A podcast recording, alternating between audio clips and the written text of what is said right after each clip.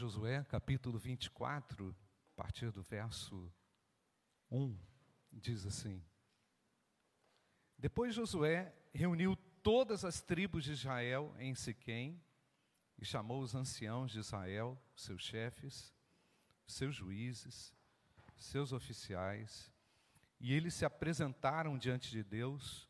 Então Josué disse a todo o povo: Assim diz o Senhor, Deus de Israel: Antigamente, os pais de vocês, incluindo Tera, pai de Abraão e de Naor, viviam do outro lado do Eufrates e serviam outros deuses. Eu, porém, trouxe Abraão, pai de vocês, do outro lado do rio e o fiz percorrer toda a terra de Canaã. Também multipliquei a descendência dele e lhe dei Isaque. A Isaque dei Jacó e Esaú. A Esaú dei como propriedade as montanhas de Seir, mas Jacó e os seus filhos desceram para o Egito.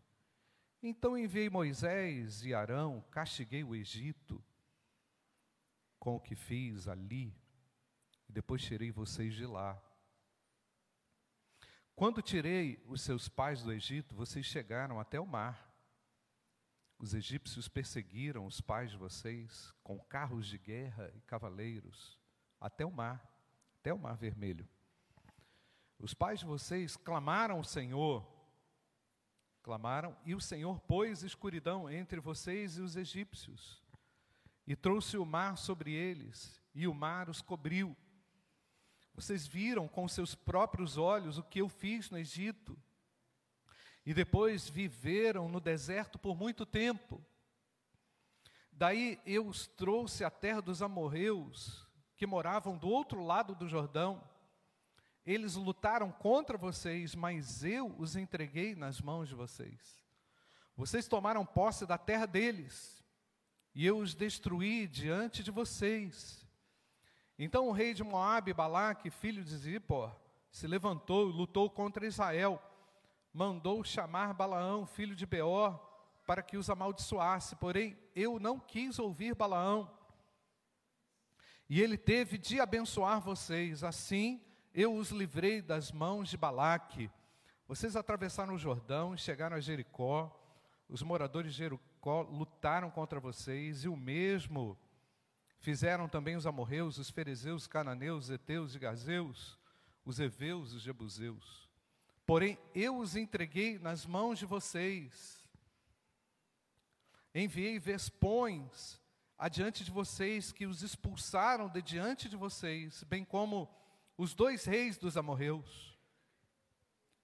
E não foram as espadas nem os arcos que você, de vocês que fizeram isso. Eu lhes dei uma terra em que vocês não trabalharam. E cidades que vocês não haviam construído.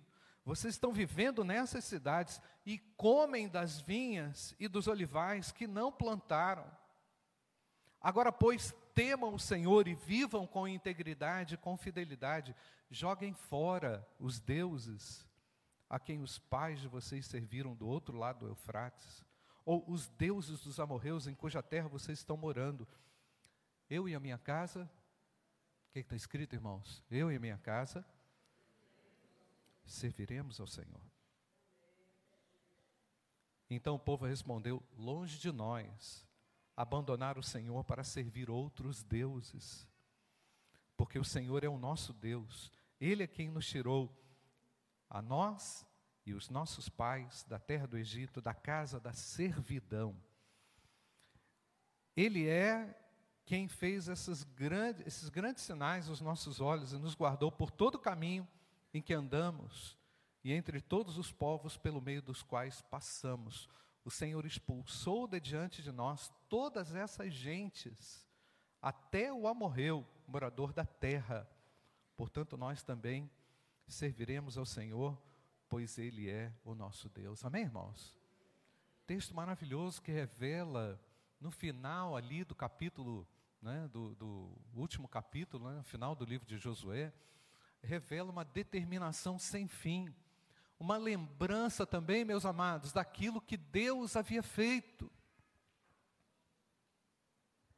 Josué foi um homem valente, guerreiro, conquistador, mas foi alguém também que aprendeu o espiritual com o seu parceiro Moisés. Quando as tábuas foram entregues a Moisés, estava ali Josué sendo mentoreado, sem perceber, sem saber da dimensão que Josué mesmo faria. Deus deu a Josué a oportunidade de estar junto com aquele homem, de ver os sinais de Deus, de perceber a grandeza de Deus no dia a dia. Gente, é no dia a dia que nós vamos construindo o nosso caráter, a nossa vida com Deus, através de um mentoreamento, de um cuidado. Todo dia tem que ter vida de Deus em nós, amém, irmãos? Moisés era alguém que dioturnamente vivia debaixo da direção de Deus, ele não separava o sacro do profano, no sentido assim, domingo é o dia do Senhor, não é? É o dia santo e o resto da semana eu faço o que eu quero. Moisés entendeu que Deus vivia uma dinâmica intensa com ele e através dele. E Deus mostrou isso também para o povo quando passou a pastoreá-lo e a guiar o próprio povo de Deus no deserto, na conquista. Todo dia era dia de adoração, todo dia era dia de palavra, todo dia era dia de culto. Sabemos que o pão é diário, amém, irmãos? Portanto, meus queridos, Josué só pôde liderar aquele povo com, efic com eficácia, com eficiência, a despeito de suas falhas, porque não há líder perfeito, não é, irmãos? Mas Josué só pôde fazer o que fez porque recebeu da parte de Deus inspiração através de um homem chamado Moisés. Cuidado com seus mentores. Mentoreie, mas também seja mentoreado. Ensine, mas também seja ensinado. Tá certo, gente? Nós estamos vendo uma vivendo um, um tempo onde as ideias que não são as ideias de Deus estão atravessando aí a mente, o coração de todo mundo. Nós precisamos discernir quem é Deus. O nosso Deus é quem dita todas as regras.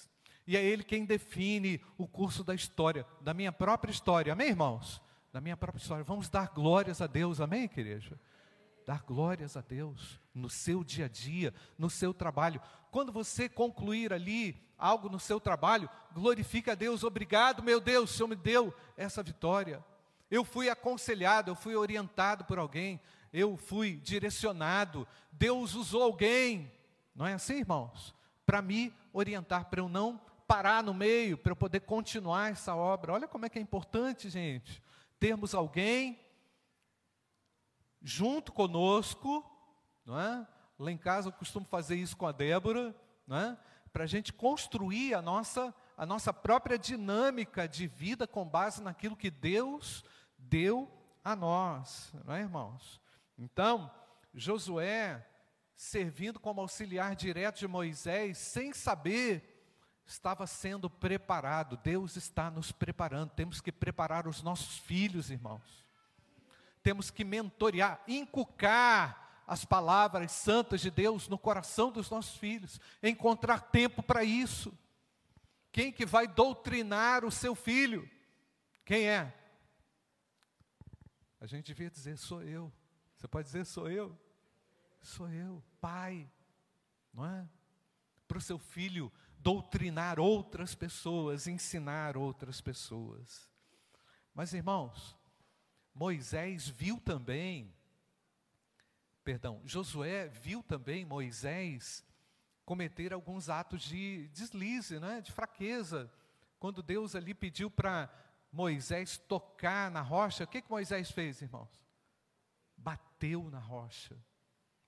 Mas a Bíblia ao mesmo tempo diz que Moisés se transformou no homem mais manso da terra, não é, irmãos? Se Moisés se transformou nesse homem mais manso da terra, é porque a gente também conhece o passado dele, né? Lemos nas escrituras como ele foi criado lá no palácio. E Moisés também cometeu um delito, um crime, matou um egípcio, não é, irmãos? Pela sua impaciência, pelo seu senso de justiça elevado. O senso de justiça de Moisés foi tão elevado que Deus deu a tábua para ele, dizendo: Olha assim, os mandamentos são esses aqui, ó. Você vai é, é ensinar o povo a respeito deles. Ou seja, não é mais o seu senso de justiça, mas é a lei de Deus que vai governar. Amém, irmãos? A gente precisa da lei de Deus. Moisés se transformou no homem mais manso, porque não era manso. Ninguém alcança uma virtude, irmãos, positiva, sem primeiro viver o drama da virtude negativa. Não é isso, irmãos? A dor da impaciência. Impaciência, irmão, gera uma ansiedade muito grande. O indivíduo passa a comer, ele abre a geladeira toda hora, não é, irmãos? Tá ligado ou não, irmãos? O cara abre a geladeira, o que, que tem para comer? Ele já comeu, ele inventa alguma coisa, não é? é Acredita-se que as pessoas impacientes são mais tendentes à obesidade, os impacientes são também mais tendentes à hipertensão, sabia? Porque o cara está ali com aquela impaciência, não é? é acumulando energia para si, não é? E a ansiedade, eu já falei aqui, é esse excesso de futuro, né? O indivíduo fica com esse excesso de futuro que não cabe em si, vai gerando o quê? Uma ansiedade, hipertensão, doença coronariana, envelhecimento. O indivíduo envelhece antes do tempo, impaciente. Há um outro elemento também da impaciência, irmãos, que é também muito destrutivo, que é a procrastinação. O cara fica tão impaciente com algo dentro de casa que ele deixa para lá. Ou então vai, vai empurrando esse negócio aí, não tem como resolver, não. Ele não consegue ficar livre daquele peso. Então, irmãos, nós precisamos olhar que a conquista da terra prometida custou muito tempo. Foi muito tempo. Deus criou o mundo em quantos dias, irmãos? Quantos dias foi? Seis dias. E no sétimo dia, o que, que ele fez, irmãos? O impaciente não descansa. Ele está tão impaciente que o domingo ele vai fazer alguma coisa, menos descansar. O descansar da Bíblia é o shalom, o desfrutar da paz de Deus. Josué aprendeu com o tempo, irmãos, que ele deveria realmente conquistar aquela terra, mas a virtude da paciência ele encontrou também em Moisés e foi assimilando no caráter de Moisés a mansidão, paciência, mansidão, não obstante uma virtude tão importante para ele que foi a liderança. Vamos olhar agora, gente, para dentro da nossa casa. Olha a omissão, muitas vezes, que acontece dentro do lar. E, lamentavelmente, essa grande omissão, não é a grande comissão, não, essa grande omissão, ela ocorre por parte do cabeça do lar, que é o homem. Porque o cara está sem paciência, está empurrando tudo para lá, não lidera o seu lar. Gente, o lar é um lugar onde a liderança tem que ficar clara e onde as coisas têm que ser colocadas no seu devido lugar. Amém ou não, igreja? A gente não está sem curso dentro de casa. Há um curso onde Deus define onde o Senhor é Deus.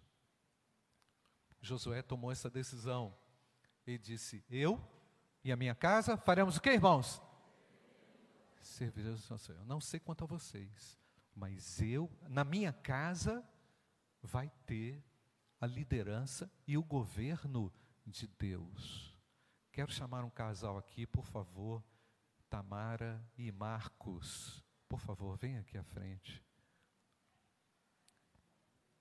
Tamara e Marcos, um casal abençoado. Celebrei o casamento deles, não é? Tamara, quando veio aqui para a igreja, nem lembro quando, irmãos, já foi algum tempo atrás, congrega aqui conosco. Estão casados, já esqueci quanto tempo, né? Ela falou até os minutos, gente. Três anos, dez meses, quantos dias e quantos minutos? Marcos também congrega conosco. Deus abençoou esse, esse casal e tem abençoado esse casal de uma maneira singular. Irmãos, olha a representação de Canaã. Canaã era um lugar tão sonhado e tão esperado pelo próprio Deus e planejado para pelo próprio Deus para os seus filhos. Nosso lar tem ou não tem que ser uma Canaã? A nova Canaã é eterna, sem erro, mas o nosso lar tem que ser um lugar onde manda o que, irmãos? Leite o que? Leite e mel.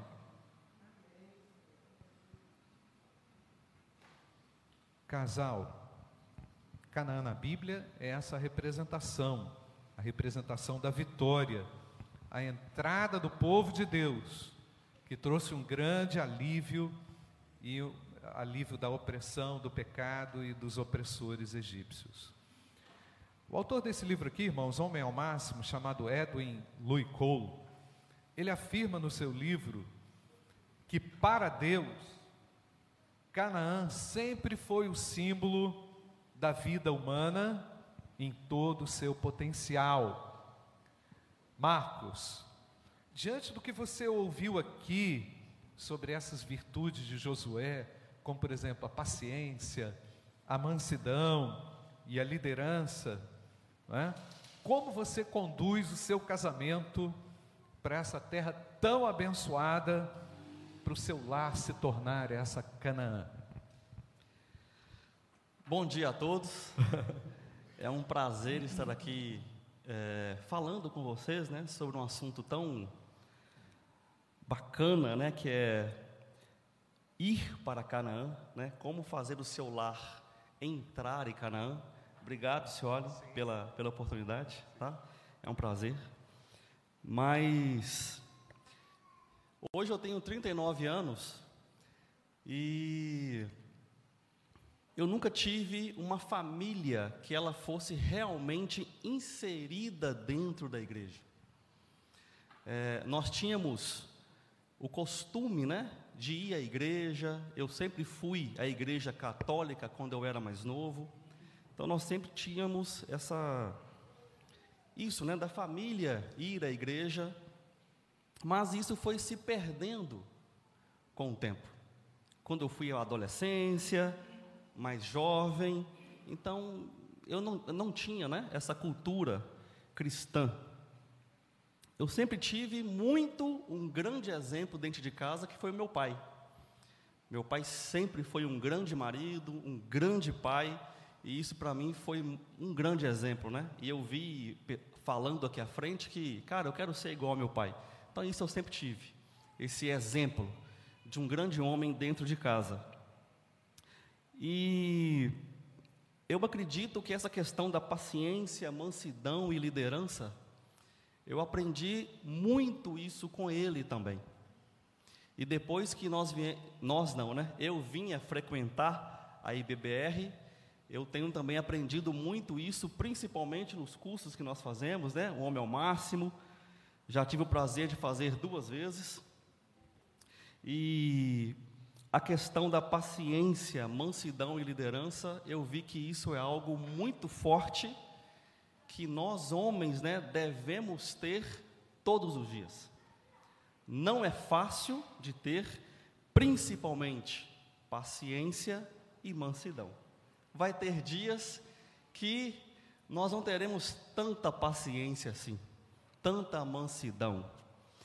E uma coisa que, que eu aprendi em questão de liderança, e que quando eu me casei e eu me deparei com essa questão da liderança do homem dentro de casa, eu realmente eu tomei um choque assim.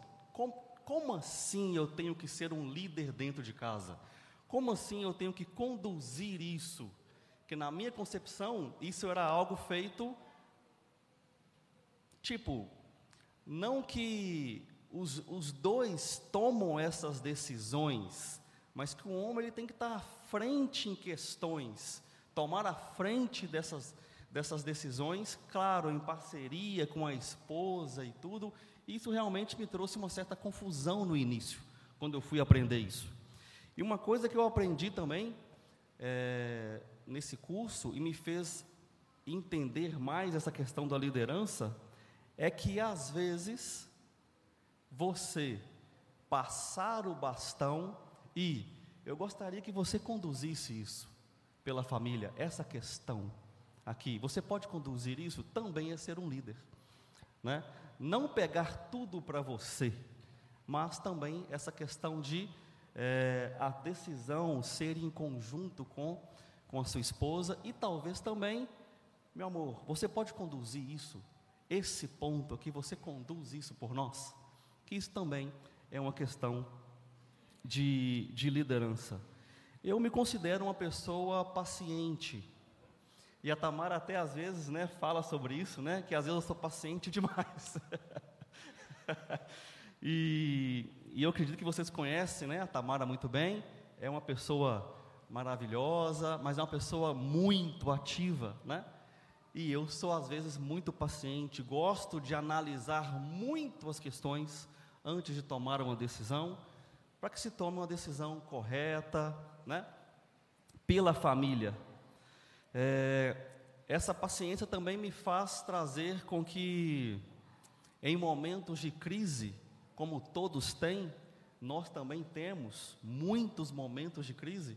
Eu acredito que essa questão da paciência me traz é, em momentos de conflito, né, dentro de casa, num casamento, onde eu possa parar, analisar, ver qual seria a melhor decisão em relação àquilo, e isso eu acredito que traz é, essa questão de paciência e tomadas de decisões mais assertivas. Eu acredito muito nessa questão de é, que decisões elas não são muito bem tomadas em situações de conflito, situações de nervosismo. Pressão. Essa questão, eu, eu não gosto muito de tomar decisões em situações de conflito. Né? Eu realmente gosto de tomar decisões quando eu realmente estou racionalmente analisando e pensando sobre aquela situação e onde eu consigo colocar sempre a questão da do nós dois, do nosso lar, não as minhas questões, mas as nossas questões em, em um plano, né? Em algo melhor. E realmente às vezes tirar o que eu quero e colocar dentro ali da decisão o que vai ser melhor para o casal, o que é melhor para nós dois. Eu sou muito eu sou muito ligado à questão financeira, né? Tanto que é um dos meus trabalhos que eu tenho hoje, né, de consultoria nessa, nessa nesse segmento. É algo também que eu que eu acho muito interessante essa questão da liderança financeira dentro de casa, onde a Tamara sempre deixou muito claro para mim, né? Ela não gosta muito de lidar com essa questão de finanças e tudo. Então, é algo que eu, que eu prezo muito dentro da nossa casa, essa questão financeira sadia, que também é algo que eu acredito que leva muitas famílias a se perderem, a brigas, conflitos, né? conflitos, indecisões. Né? E como eu atendo muitos casais, e na grande maioria é, a parte financeira ela é algo muito complicado e que leva às vezes muito casais à separação, a muitos conflitos essa questão. Então é algo também, né, que eu tento fazer com que a nossa casa seja tenha essa questão financeira sadia, né? É, dentro do nosso lar. Muito bem, Marquinhos. Bom demais, né, gente? Agora nós queremos ouvi-la, não é? Claro. Tamara, a Bíblia ensina que devemos nos sujeitar uns aos outros, né? Efésios capítulo 1, versículo 21 diz lá: sujeitando-vos uns aos outros no temor de Cristo. Qual é o objetivo de Deus ao dizer que homens e mulheres devem estar sujeitos uns aos outros? Mas especialmente Paulo afirma que a mulher deve se sujeitar ao homem, como a noiva, que é a igreja, está sujeita a Cristo. Tamara, a insubmissão da mulher é real. A sociedade e o padrão do mundo ensinam isso. A lição 4 do livro Mulher Única, vocês estão vendo marketing, gente? A lição 4 do livro Mulher Única apresenta essa realidade. Você pode explicar como isso funciona no seu relacionamento com o seu marido, essa questão da submissão? É, bom dia, igreja. É, Para mim é um privilégio poder falar hoje como uma mulher casada diante de uma igreja que me ensinou isso desde os 13 anos. O pastor falou aí do tempo, né? Eu sou da igreja desde os 13 anos, já tenho 32. Então, tudo que eu tenho de referência é da IBBR com relação a casamento. Tem muitos casais aqui que, inclusive, estão sentados que são, foram e são uma referência para mim. Então, é, dentro do curso do Mulher Única, quando a gente chegou nessa lição, eu entendi o primórdio dessa palavra e a leveza dessa palavra quando você associa a submissão a Deus. Então, se eu tenho um relacionamento com Deus de submissão, de obediência, é, que não é um sacrifício, na verdade, pode ser um sacrifício carnal. Né? Muitas vezes a gente abre mão de coisas do mundo que vão me dar um prazer momentâneo mas quando, em se tratando de uma visão de eternidade, eu entendo que obedecer aos mandamentos, ter uma vida correta diante de Deus, é algo que precisa fazer parte da minha vida como cristã. E aí, quando você entra para o casamento, você dá um choque ali de cultura.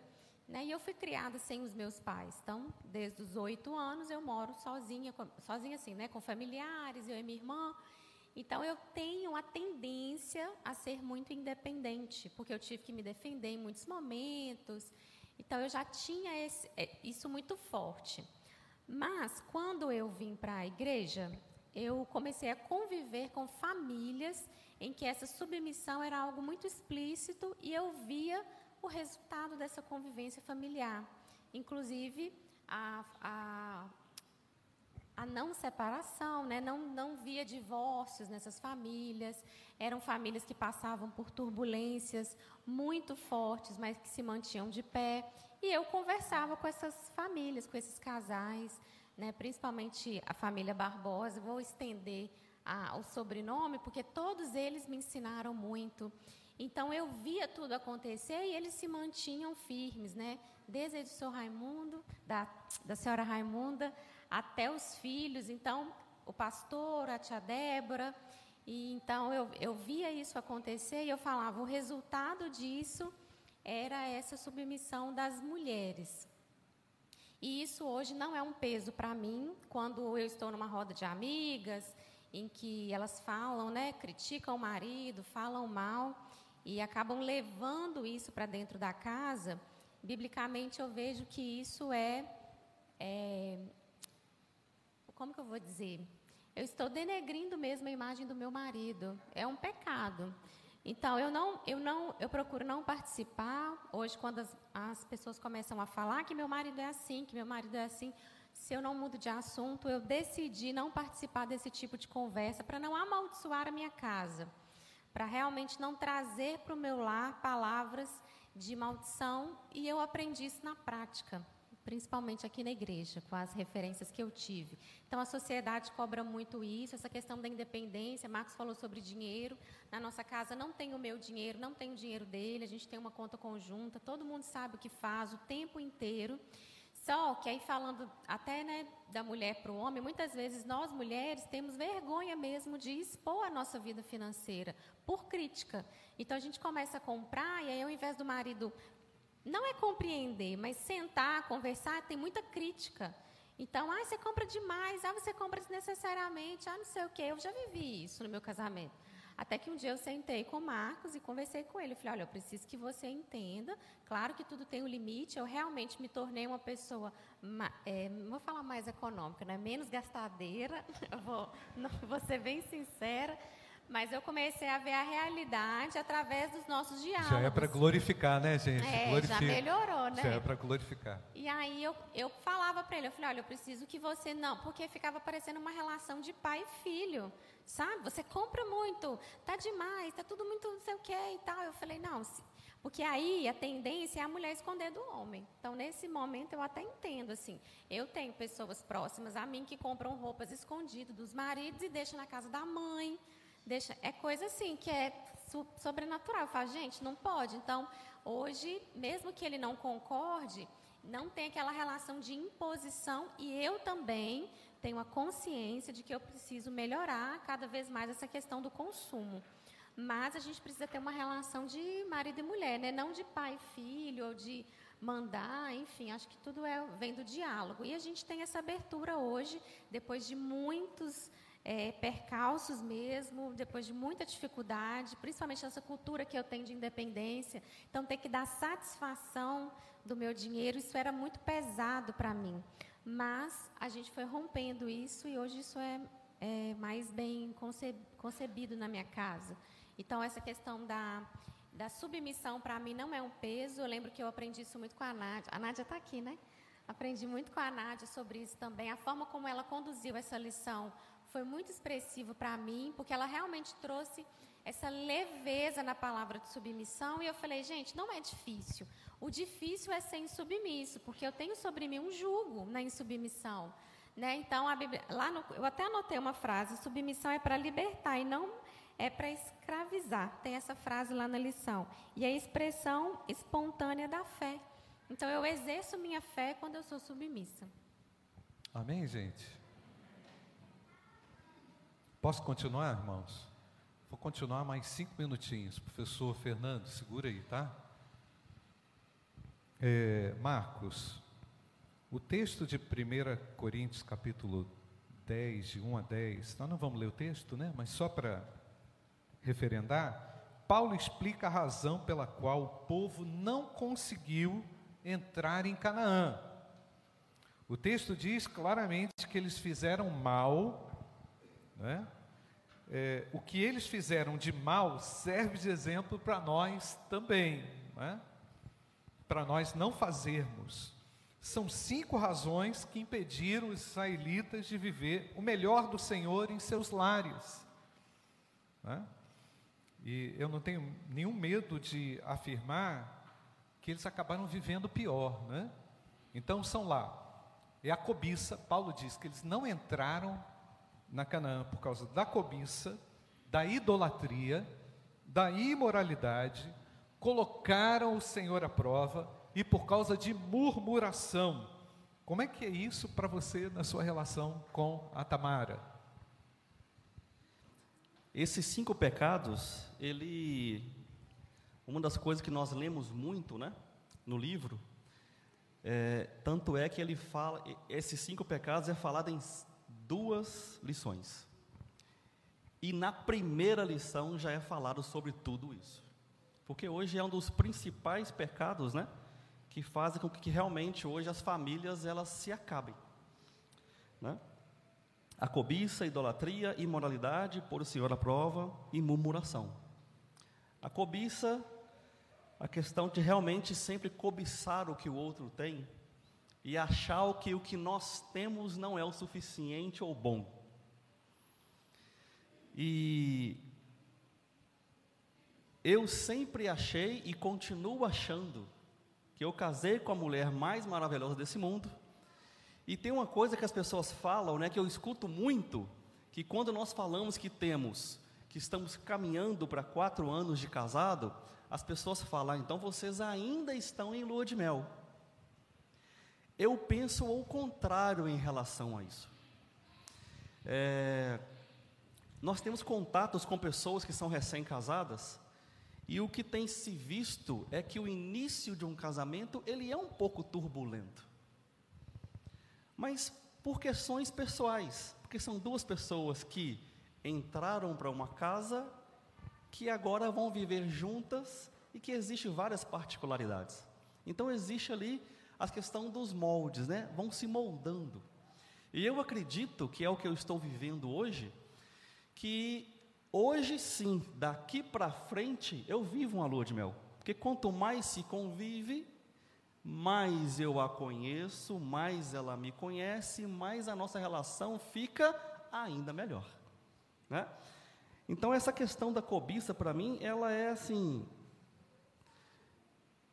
muito fraca, sabe? Porque eu sempre acreditei, continuo acreditando e a cada dia que passa, eu acredito mais nisso. Que eu tenho um casamento maravilhoso, apesar das dificuldades que todos temos e vamos continuar tendo, porque eu sempre falo com a Tamara, a pessoa que eu mais terei desafios na vida é com ela. A pessoa que eu acredito que eu mais terei que pedir perdão é ela, Sim. porque é a pessoa que eu mais convivo. Então, a tendência é que eu vou errar mais com ela, sempre. E não é porque eu quero, é porque nós realmente somos humanos e vamos continuar errando todos os dias. Então eu tenho que estar preparado, né, para pedir perdão para ela quantas vezes for necessário e falar: errei com você. Procuro não errar mais. A questão da idolatria, eu até conversei com a Tamara sobre isso ontem, e é algo que eu aprendi aqui, né? Que é aquela questão de sempre colocar Deus em primeiro lugar. Sim. E eu descobri, até mesmo em muitas conversas com o Júnior, com o pastor Júnior e tudo, que eu colocava sempre a Tamara em primeiro lugar. Sim. Eu idolatrava ela como mulher, como esposa, né? E eu descobri o quanto que isso é, poderia ser um grande desafio no meu casamento, em colocá-la em primeiro lugar, ao invés de colocar Deus em primeiro lugar. E Deus, Ele é, colocar o caminho a seguir no nosso casamento. Então, isso para mim também foi uma questão difícil de entender, porque eu não fazia isso porque eu não entendia a dinâmica, Sim. ok? Para mim era certo eu colocar a minha esposa sempre em primeiro lugar. Outra coisa que se fala muito também no livro, né, a questão de não só a esposa, mas os filhos em primeiro lugar. Sim. Não tivemos ainda o prazer, né, de sermos pais, mas seremos. Mas essa questão também de filhos, esposa e talvez outra coisa, o trabalho em primeiro lugar, objetos, coisas. Né? Exatamente. Né? Exatamente. Marquinhos, nós vamos precisar Sim. enxugar um pouco.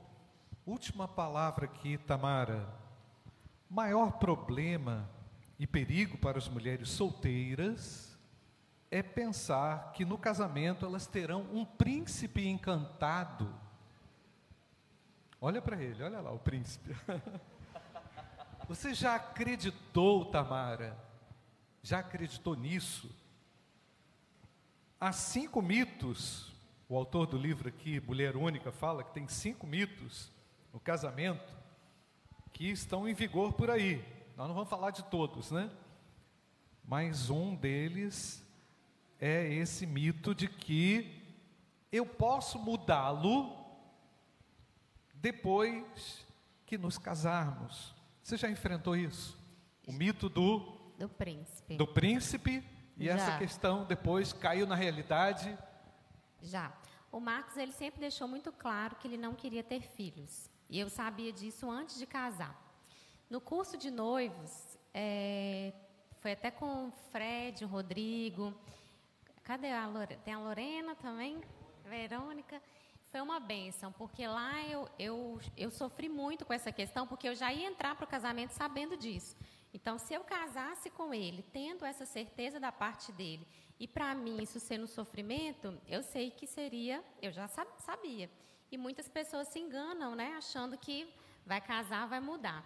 E eu comecei a lutar muito com isso, mas batendo de frente com ele. E aí eu lembro que era, era tenso assim no, nos cursos, porque ele enfatizava muito isso. Até que um dia eu falei com Deus, eu não vou casar se ele não tiver essa concepção mudada. E eu me dispus mesmo a abrir mão até desse encantamento do príncipe e tudo mais, porque eu precisava colocar ali os valores de Deus acima de tudo. Então, quando a gente, quando ele converteu, é, ele se converteu antes também. Uma questão que eu falei para ele com relação a valores era o dízimo. E eu falei para ele, olha, isso é inegociável. Então, mesmo que no início você não concorde, você não entenda, eu preciso que, você, que a gente faça e aí no caminho você vai, Deus vai compreendendo. Mas nesse momento eu não impus, mas eu mostrei um valor que para mim era essencial. E aí, com relação ao, ao, filho, a ter filho, eu lembro que nós começamos a orar juntos, todos eles me ajudaram a orar, até que o Espírito Santo falou que comigo claramente que eu precisava fazer isso só em oração, porque eu ficava tentando convencer, né, a querer mudar a concepção dele. Ele falava, eu, não, mas não é assim. Aí pedia pessoas para conversar com ele, até que no último lição ele fez uma carta. Eu tenho essa carta até hoje é, era uma das lições do curso, e aí no final ele falou: Estou preparado para ser pai do nosso filho. Eu lembro que eu li essa carta lá com, com eles e foi muito gratificante, porque naquele momento também, como esposa, eu entendi claramente que o controle ele estava no Senhor, né? E não na minha força, não naquilo que eu entendia. Então, a questão do dízimo também, o Espírito Santo foi trabalhando no coração dele. Claro, o pastor falou sobre, é, sobre ser mentorado.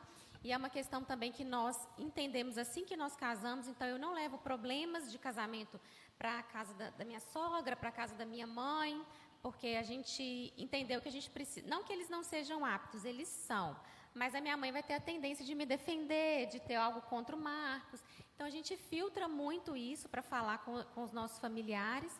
E a gente tem os nossos mentores, que são os nossos pastores. A gente tem também o Evaldo, que foi nosso pastor aqui, que é uma pessoa também que nos acompanha. E eu sempre converso com casais.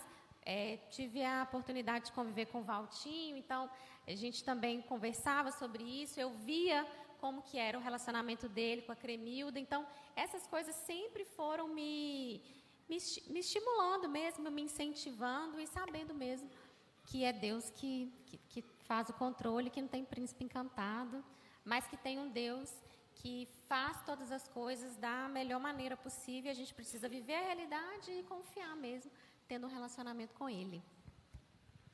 Precisamos de Deus no lar. Amém, irmãos? Carecemos da graça de Deus no lar. Gente, não existe casamento perfeito. O casamento precisa de Jesus, o indivíduo precisa de Cristo. Não é? E o lar tem que ser esse lugar que é a Canaã, onde Deus está, está preparando, lógico, está preparando, e nós também precisamos estar preparados para desfrutar das bênçãos de Deus na convivência do nosso lar. Vamos ficar de pé, irmãos, e vamos agradecer. Agradeço muito a participação do casal, não é? Fiquem aqui conosco, nós vamos orar e concluir assim o nosso culto. Vamos viver as bênçãos de Deus no lar, amém, igreja? Vamos viver. Pai bendito, obrigado por tua graça bendita. Obrigado, Senhor, porque a tua palavra muda a história. Muito obrigado porque o Senhor está construindo e consolidando os nossos lares com base na tua palavra. Ajuda, Senhor, para que nós, como igreja, cresçamos sempre na direção da tua palavra, Senhor. Não deixe os nossos pés vacilarem.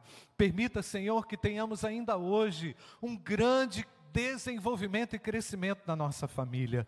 Estejamos todos conscientes do nosso papel, da importância da tua palavra no nosso lar. E podemos assim declarar, como Josué declarou: eu e a minha casa serviremos ao Senhor. Portanto, que o Senhor entre nas, nas nossas, é, no nosso coração e naquilo que nós mais ansiamos dentro de casa. Nós oramos assim, gratos também por esse casal, que o Senhor continue abençoando o desenvolvimento deles entre nós, em nome de Jesus. Amém.